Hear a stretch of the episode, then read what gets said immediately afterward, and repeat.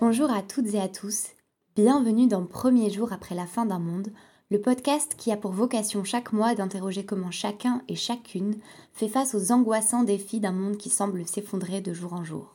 Un mois, un thème et deux épisodes qui se suivent et peuvent s'écouter indépendamment.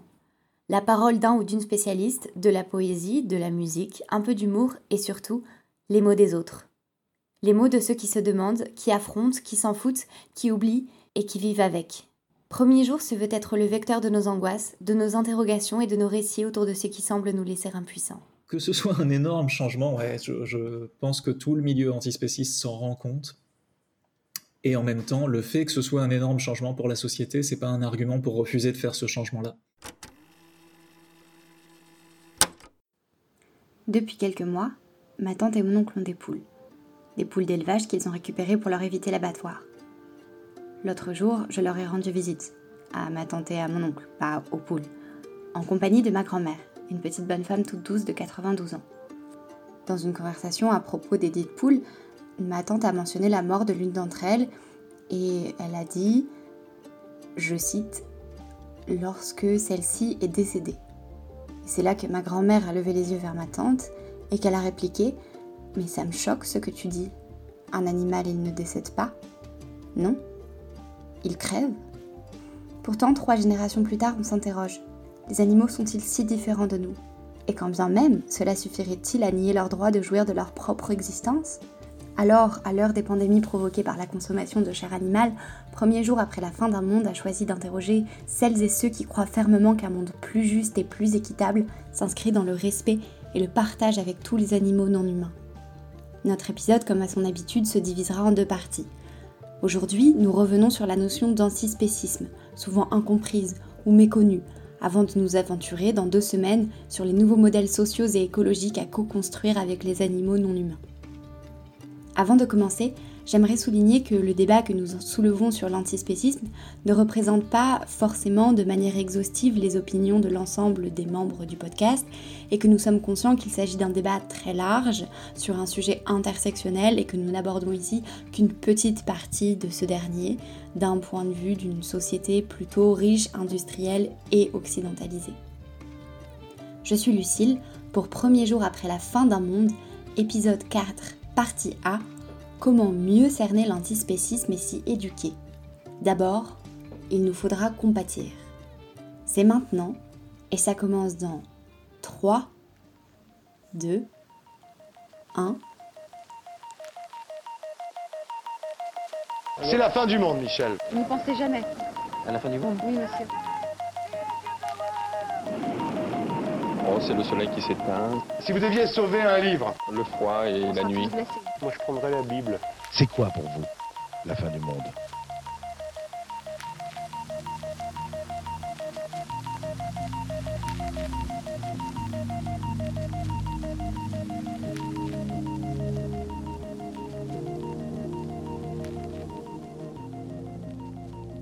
Puisque donc l'antispécisme, c'est un courant philosophique qui date euh, des années 70, en tout cas avec ce nom-là, ça date des années 70, même s'il y a bien d'autres réflexions avant, depuis des siècles, depuis longtemps, des gens qui réfléchissent, qui vont dans ce sens-là. Le, le, mot spécisme a été inventé au début des années 70, a été popularisé au milieu des années 70, et c'est arrivé en France, l'antispécisme, en 90. Il y a des cahiers antispécistes qui sont apparus à Lyon, pour dire voilà, le spécisme est à l'espèce, ce que le racisme est à la race, ce que le sexisme est au sexe. voilà, on choisit, euh, ça ne veut pas dire qu'on va nier les différences euh, entre les gens, entre les individus, ça veut dire que ces différences-là, on regarde, est-ce qu'elles sont pertinentes pour justifier une discrimination? En l'occurrence, pour les animaux, c'est des discriminations qui sont particulièrement fortes, puisque en gros, ça nous donne le droit de vie ou de mort sur eux. Et donc le fait que ce soit une vache, en quoi est-ce que c'est justifié pour choisir de la garder, euh, bah, de la tuer déjà, et de la garder euh, dans un truc, dans un tout petit truc, ou même d'ailleurs de la mettre euh, auprès, etc. Mais de choisir de la tuer, de choisir de déterminer toute sa vie à sa place. En quoi est-ce que c'est justifié de faire ça? Celui qui pose la question, c'est Nicolas Marty. Il est vegan depuis 2013 et président d'Acta Gironde depuis 2020. Cette petite association a été fondée à Bordeaux en 2005 pour porter des sujets inhérents à l'antispécisme et au véganisme alors qu'il n'y avait aucune autre association pour le faire, et même aucun restaurant vegan pour s'engager sur le sujet. Aujourd'hui, la situation a bien changé et l'association continue son travail en s'attardant sur certains sujets plus précis, comme l'expérimentation animale ou les chevaux et la destitution de la filière équine. Pour les chevaux, c'est pareil, et c'est là qu'il y a quand même un gros fond. C'est-à-dire que on n'a aucun doute, et d'ailleurs la trésorière d'ACTA était cavalière euh, elle-même, on a une militante euh, qui était cavalière, dont toute la famille est cavalière, on a des gens qui ont, pratiqué ça beaucoup. Euh, donc on ne doute absolument pas que les cavaliers et les cavalières aiment profondément leurs chevaux et leurs juments. C'est une évidence, c'est clair, c'est pas pour mentir ni rien. Mais ce qu'il y a derrière, et c'est là qu'il y aura une dissonance ou une mauvaise foi ou quelque chose qui va être difficile à voir, c'est que même quand on laisse un cheval, par exemple, avec un accès à un paddock euh, plusieurs heures par jour, bah, si on regarde dans l'autre sens, ça veut dire qu'on impose au cheval d'être dans un box plusieurs heures par jour, voire euh, la plupart de sa journée, et pour énormément de chevaux et de juments, ils vont passer des fois les journées entières ou euh, éventuellement, quand on, va dire, il leur faut au moins une heure de sortie par jour. Euh, dans le contexte du confinement, c'est particulièrement parlant, parce que quand on a eu le premier confinement, on avait droit euh, à cette heure, une heure de sortie par jour, et tout le monde s'en offusquait. ah là là, c'est n'importe quoi.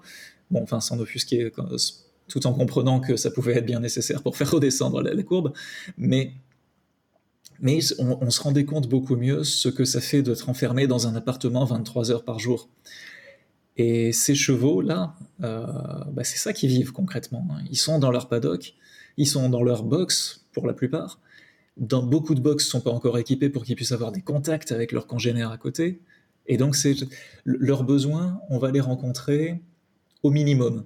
on va faire le minimum pour ne pas avoir de manifestation de mal-être. C'est là la difficulté avec l'éthologie appliquée, puisque l'éthologie, c'est l'étude du comportement des animaux de manière générale.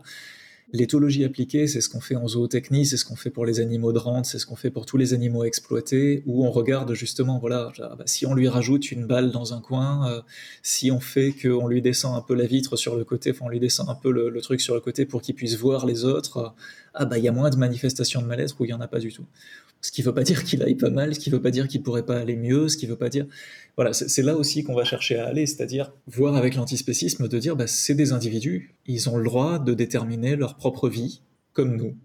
Et c'est pour ça que je lui ai proposé de venir aujourd'hui à Nicolas Marty, pour qu'il me mette face à cette affirmation qui dérange. Les animaux sont des individus propres qui ont le droit de déterminer leur propre vie. Pour Nicolas Marty, ça va de soi, il n'y a rien à justifier. Eh bien pour moi, je ne sais pas les choses ne sont pas si évidentes. Et ça me travaille que ça ne le soit pas si évident. Alors je choisis de m'interroger, d'écouter et de réfléchir auprès de personnes convaincues et de créer un échange, une discussion auprès d'autres individus qui, comme moi, doutent. C'est donc un podcast à la narration plus présente et à la subjectivité plus importante que je vous propose aujourd'hui. C'est aussi plus facile de s'adresser aux enfants, comme je vous disais tout à l'heure, parce qu'ils ne sont, pas, euh, sont pas encore formatés par, euh, par nos habitudes, mais aussi parce qu'ils n'ont pas mis en place encore euh, de stratégies de défense comme nous, on peut les mettre. le déni, la dissonance cognitive, le clivage, ce sont des choses qui apparaissent chez les jeunes adultes, on va dire, pour supporter finalement le sort qu'on réserve à des millions d'animaux chaque jour. Euh, on peut parler de l'élevage, de la corrida, des chasses de loisirs, euh, du déterrage euh, des animaux dits nuisibles, etc. Et donc, pour supporter finalement tout ça, notre esprit, notre cerveau hein, a des mécanismes de défense. Et les enfants n'en sont pas encore à avoir mis ces mécanismes de défense en place. Et donc, c'est beaucoup plus facile de, de, simuler finalement leur empathie, leurs différentes formes d'empathie. Et donc, c'est plus simple d'avoir affaire à un public euh, d'enfants, sans pour autant, euh, je voudrais pas que ce soit interprété comme euh, de la manipulation. C'est pas du tout ça l'objet. C'est vraiment développer chez les enfants euh, l'esprit critique, donc leur donner, leur apporter finalement toutes les connaissances, leur faire chercher toutes les toutes les connaissances sur un sujet précis et à partir de toutes ces connaissances et aussi de leur valeur morale et puis de leur ressenti émotionnel, hein, de faire la part des choses, de se poser des questions, d'avoir un certain discernement par rapport à, des postures qu'on peut avoir euh, par rapport aux, autres animaux. Et donc, c'est vraiment, la recherche, c'est vraiment une, ce que doit faire l'école finalement. Hein. Le rôle de l'école, c'est un rôle d'émancipation. Et, là, c'est vraiment ça. C'est-à-dire on cherche à faire réfléchir les enfants par eux-mêmes en essayant de leur apporter toutes les connaissances sans faire de, de prosélytisme. Voilà. L'association Éducation éthique animale a été co-créée en 2016 par des enseignants, des enseignantes, des philosophes, des psychologues, et elle a pour objet de promouvoir l'éthique animale dans l'éducation et de développer les valeurs d'empathie, de respect, d'altruisme et de responsabilité par ce biais auprès des enfants. C'est ce qu'ont expliqué Marie-Laure et Chris à Marion, qui les a interviewés. Et les mécanismes de défense que Marie-Laure mentionne, la fameuse dissonance cognitive, qui se définit comme un conflit interne au sein d'un individu quand deux systèmes de valeurs ou de croyances entrent en contradiction, je sens bien, moi, que j'en fais l'expérience. Par exemple, je suis végétarienne, je ne me sens pas très bien quand je passe devant une boucherie, mais pourtant je continue à manger des œufs et du fromage.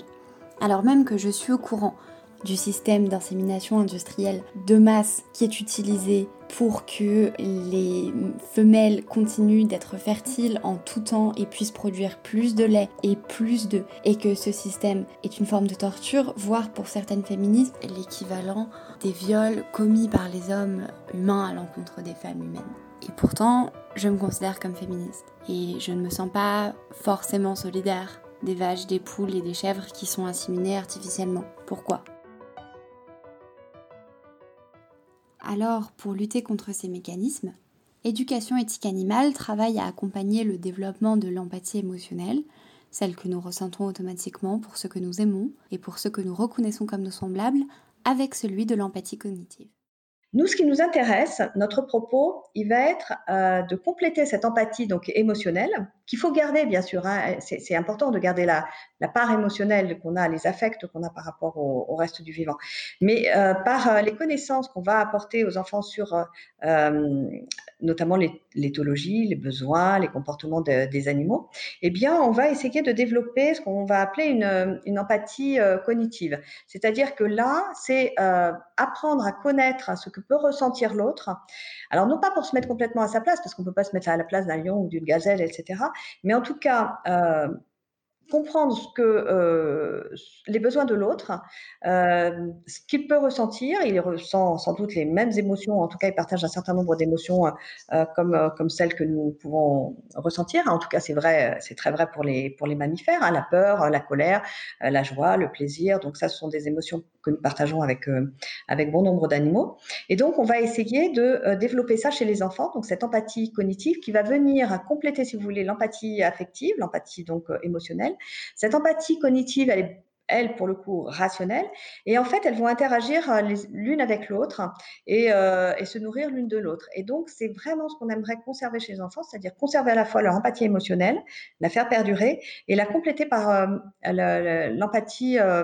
l'empathie cognitive, alors pas seulement à l'égard des animaux, hein, parce que cette empathie cognitive, elle va être développée à l'égard des animaux, bien sûr, mais c'est aussi la possibilité de développer l'empathie chez les enfants vis-à-vis de leur père. Et c'est ça qui nous semble hyper important. C'est-à-dire que développer l'empathie chez les enfants, c'est la développer pour tout le vivant sensible, qu'ils soient euh, les autres enfants, qu'ils soient des adultes, des personnes âgées, enfin les vulnérables par exemple, et puis les animaux également. C'est vraiment quelque chose qui, est, euh, qui est commun à, tous les, à, tous les, à tous les sensibles finalement. Voilà. Une des pratiques qui est à la base du spécisme, euh, l'élevage. On ne se permettrait jamais d'élever des humains. Il y a tout un tas de populations humaines qui sont en déclin et qui risquent de disparaître, des cultures entières qui ont déjà disparu bah, à cause de nous, au même titre que enfin à cause de nous, quand je dis nous, c'est à cause de, des sociétés industrialisées, à cause de la mondialisation, à cause de plein de choses des populations animales comme des populations humaines. Euh, pour autant, on va pas mettre ces humains-là, on va pas en prendre quelques-uns pour les mettre dans des zoos, les faire se reproduire, sélectionner génétiquement ceux qu'on préfère pour dire c'est comme ça qu'ils vont tenir le mieux après, c'est comme ça qu'ils vont être, etc. Ça paraît, on en sourit en, entendant ça parce que ça paraît tout à fait absurde. Pour les animaux, non, ça paraît pas absurde. Pour, les, autres animaux, euh, on a les chevaux, bah, c'est ce qu'on fait tous les jours, on les fait se reproduire on choisit, on fait se reproduire tel cheval qui est le fils de tel étalon qui a gagné telle course avec tel jument euh, qui vient de telle lignée, et puis on les vend plus cher parce que justement, voilà, Chez les humains, on appellerait ça de l'eugénisme. Chez les animaux, ça s'appelle juste de l'élevage parce que parce que c'est ce que c'est. Pourquoi donc notre empathie ne s'étend-elle pas intrinsèquement et naturellement aux animaux? Quel est ce pas si compliqué à faire et qui dérange? C'est là, aussi cette grosse question euh, comment le comment le milieu antispéciste est représenté? Comment l'antispécisme est mal compris? Puisqu'on entend encore souvent que l'antispécisme ça veut dire nier les différences et on nie pas du tout les différences, hein. c'est juste qu'il faut prendre en compte les différences et les similarités pour voir qui a quel intérêt et comment on traite euh, ces intérêts-là euh, d'une espèce à l'autre. Concrètement, que ce soit un énorme changement, que ce soit un énorme changement, ouais, je, pense que tout le milieu antispéciste s'en rend compte. Et en même temps, le fait que ce soit un énorme changement pour la société, c'est pas un argument pour refuser de faire ce changement-là. Euh, l'interdiction de l'esclavage, c'était un énorme changement. D'ailleurs, les esclavagistes ont été rémunérés à l'époque. Pour, pour arrêter l'esclavage, on a rémunéré les esclavagistes. Et donc on se doute qu'aujourd'hui, bah, pour arrêter l'élevage, pour arrêter l'exploitation des animaux comme ça, il va falloir rémunérer les gens qui les exploitent, bah, pour les, en fait, pour les aider à se rediriger vers d'autres domaines, euh, pour pas simplement laisser des gens dans la merde euh, qui n'ont fait que ça de leur vie et qui, qui ne, toutes leurs compétences sont là. Il bah, faut les aider à se former, faut les aider à changer, faut les aider à faire la transition. Ça paraît assez clair euh, comme ça. Un changement qui semble pourtant effrayer plus pour la manière dont il pousse la société à s'interroger sur son éthique et ses priorités que sur ce qu'il implique réellement. Un changement de mode de consommation. Euh, j'ai eu au téléphone quelqu'un de la DRAF de Nouvelle-Aquitaine, euh, direction de l'alimentation, de l'agriculture et des forêts, à propos de mes demandes pour avoir accès à des rapports d'inspection de laboratoires d'expérimentation animale. Et quand j'ai eu cette personne au téléphone, elle me dit, mais vous comprenez quand même que ça puisse faire peur, parce que quand même, c'est des mouvements qui sont violents, il y a des gens qui ont été agressés, des gens qui ont été molestés. Je dis, ah bon? Mais qui? Où? Parce que moi, j'en connais pas. Euh, des gens qui ont été agressés par des véganes, physiquement, je veux dire, euh, j'en connais pas, quoi. Ces 15 dernières années, il n'y en a pas eu... Euh, ni en France, ni, ni, probablement même pas ailleurs. Euh, il y a eu de la peinture rouge, il y a eu des tags, il y a eu quelques cailloux sur des vitrines, mais et la personne était incapable de me dire ça, euh, de, me dire concrètement de quoi elle parlait quand elle parlait de gens qui se faisaient molester. Et c'est assez révélateur, il y a vraiment cette peur qui se monte euh, toute seule. Enfin, toute seule, non, il y a les médias qui jouent un gros rôle là-dessus quand ils, véhiculent ces trucs-là, euh, parce que là aussi, la gestion médiatique est un problème à changer. il y, a, a, des problèmes, hein. a, il, y a, pas mal de choses à changer qui pourraient être mieux faites ou plus justement. En entendant ça, je ne peux pas m'empêcher de me dire que pourtant, au vu du nombre de véganes et de végétariens dans mon entourage, et bien que je vive dans un microcosme social et politique, l'antispécisme doit tout de même provoquer une réflexion positive plus importante qu'auparavant auprès du grand public. J'ai envie de dire oui et non en même temps. C'est il y a un côté encourageant qui est que aujourd'hui, quand on dit antispéciste, je pense que la plupart des gens qu'on va croiser en France vont avoir au moins vaguement une idée du type de revendication que ça implique. Il y a 6 ans, 7 ans, c'était pas le cas. Euh, on est antispéciste, euh, les gens savaient pas ce que ça voulait dire globalement. Hein, 99% de la population savait pas. Aujourd'hui, on arrive au point où, euh, il a, je sais plus si c'est l'année prochaine ou s'il est déjà, le mot spécisme est dans le dictionnaire. Ce qui est, euh, ce qui sert à rien, euh, sauf à dire ah ben regardez, ça existe. Donc de ce côté-là, il y a un côté encourageant. Il y a de plus en plus de gens qui se disent euh, véganes, qui se disent végétaliens, qui se disent végétariens. Pas toujours en l'étant, parce que des fois, on va avoir des végétariens qui consomment des poissons. On va avoir des véganes qui disent euh, manger du miel. On va avoir euh, comme ça, avec des, avec des choses un peu particulières.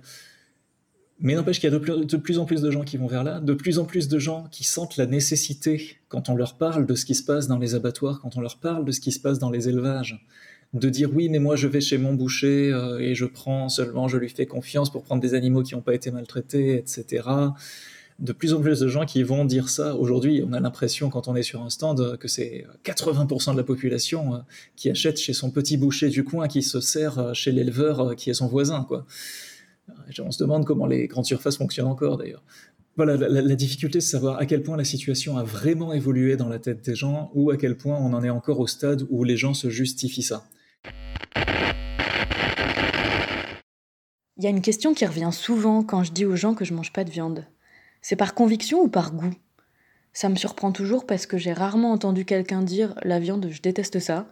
Euh, autant les épinards, euh, le céleri, euh, mais soit. La réponse à cette question, c'est plutôt par conviction du coup. J'ai pas vraiment souvenir d'une connaissance, d'un film ou d'un livre qui m'ait marqué et qui ait provoqué un déclic en moi. C'était juste une conviction très personnelle, un peu difficile à expliquer. Et d'ailleurs, dans les premiers mois, quand on me demandait mes motivations comme on me les demanderait à un entretien d'embauche, je répondais juste c'est comme ça, j'en avais plus envie. Je sais qu'à un moment donné, quand j'étais enfant, j'ai compris que le steak dans mon assiette, c'était la vache du près d'à côté, et que les lapins de ma grand-mère n'étaient pas des animaux de compagnie, et j'ai dû vouloir arrêter à ce moment-là. Alors mes parents n'étaient pas franchement partants pour que je devienne végétarienne à 7 ans. Ils me disaient que je devais prendre des forces et grandir surtout. Et voyant que je ne grandissais pas spécialement, je leur ai dit à 16 ans, on va s'arrêter là. C'était un 24 décembre, euh, une décision que ma famille euh, de chasseurs n'a pas vraiment comprise. Et depuis à Noël, j'entends souvent cette phrase euh, Elle est toujours végétarienne, mamie, c'est pas une maladie. Hein. Et du coup, ça fait 10 ans, j'ai eu des phases véganes, pesco-végétariennes, j'ai commis quelques infidélités par des nuits d'ivresse ou juste par curiosité. Je devrais peut-être me labelliser flexitarienne, mais je préfère me dire que je fais de mon mieux. Et je crois que je suis d'accord avec Marion qui s'exprimait ici. Qu'on justifie mal ou bien, qu'on soit militant, ou qu'on change simplement son vocabulaire comme le fait désormais ma grand-mère pour parler des poules de ma tante, l'essentiel c'est de faire de son mieux et de continuer à essayer d'apprendre. Je pense qu'en fait la vidéo de vulgarisation la plus claire que j'ai vue jusqu'à maintenant, euh, c'est assez récent. Euh, il y a une chaîne YouTube qui s'appelle Mangayo. Alors je pense que la chaîne s'appelle Mangayo. J'espère que comme ça, manga et Y-O-H, comme Johan, le, nom du gars qui fait ça, qui a une vidéo qui explique quels critères pour discriminer. Et c'est hyper clair, la vidéo fait 10 minutes et ça parle autant du racisme, du sexisme, du sentientisme, et juste, ça va jusqu'au sentientisme pour dire voilà, on peut discriminer quand les, quand les critères qui sont pris justifient le fait de discriminer et que c'est pas des critères arbitraires, que c'est pas des choses qu'on ignore et sur lesquelles on a mis des fausses connaissances en attendant d'en avoir des vraies. Voilà, il y, a toujours moyen euh, de, réfléchir à ça de, plein de manières. J'en profite pour dire d'ailleurs que je suis pas un porte-parole de l'antispécisme et du véganisme parce que moi-même j'essaie de lire et de m'informer le plus possible sur tous ces trucs-là, mais il y en a tellement que j'ignore que, que j'ai pas lu, dont je sais l'existence mais que j'ai pas lu ou dont je connais même pas l'existence et c'est tellement large que c'est. J'inviterai les gens qui veulent parler d'antispécisme à lire d'abord les ouvrages antispécistes, les articles antispécistes. Il y a la revue La Mort, qui est génial pour ça, qui, parle de plein de sujets euh, et de la part de plein d'auteurs et d'autrices euh, différentes. Une lecture si les gens sont un peu courageux. Il y a un gros bouquin qui vient de paraître récemment qui s'appelle La pensée végane. C'est un bouquin collectif, donc ça donne l'opportunité de voir diverses euh, points d'entrée, divers points d'entrée, divers sujets. Et donc chaque article, pour le coup, est très lisible. Hein. Chacun, ça va faire 10-20 pages peut-être, enfin j'imagine. J'ai en version électronique. Donc ça va faire 10-20 pages. Mais donc ça fait qu'on aborde le sujet de la prédation sur 10-20 pages, on aborde l'expérimentation animale sur 10-20 pages, on aborde les liens avec l'abolitionnisme concernant l'esclavage sur 10-20 pages, on aborde plein de choses comme ça. Je pense là, c'est peut-être celui-là, en plus il n'est pas particulièrement cher pour un bouquin aussi énorme, je pense que c'est vraiment ça que actuellement je conseillerais. Premier jour après la fin d'un monde, c'est fini pour aujourd'hui. Merci à toute l'équipe de Premier Jour, Margot, Marion et Valentine, et merci à nos invités, Nicolas Marty, président d'Acta Gironde, Chris et Marie-Laure d'Éducation éthique animale. Nous les retrouverons dans deux semaines pour la deuxième partie de cet épisode consacré à une réflexion sur la construction de nouveaux modèles sociaux et environnementaux avec les animaux non humains. Toutes les sources évoquées sont disponibles en description, de même que les liens vers le site d'Acta Gironde et d'éducation éthique animale. N'hésitez pas à aimer et à partager cet épisode s'il vous a plu, et en attendant de vous retrouver sur les ondes, prenez grand soin de vous.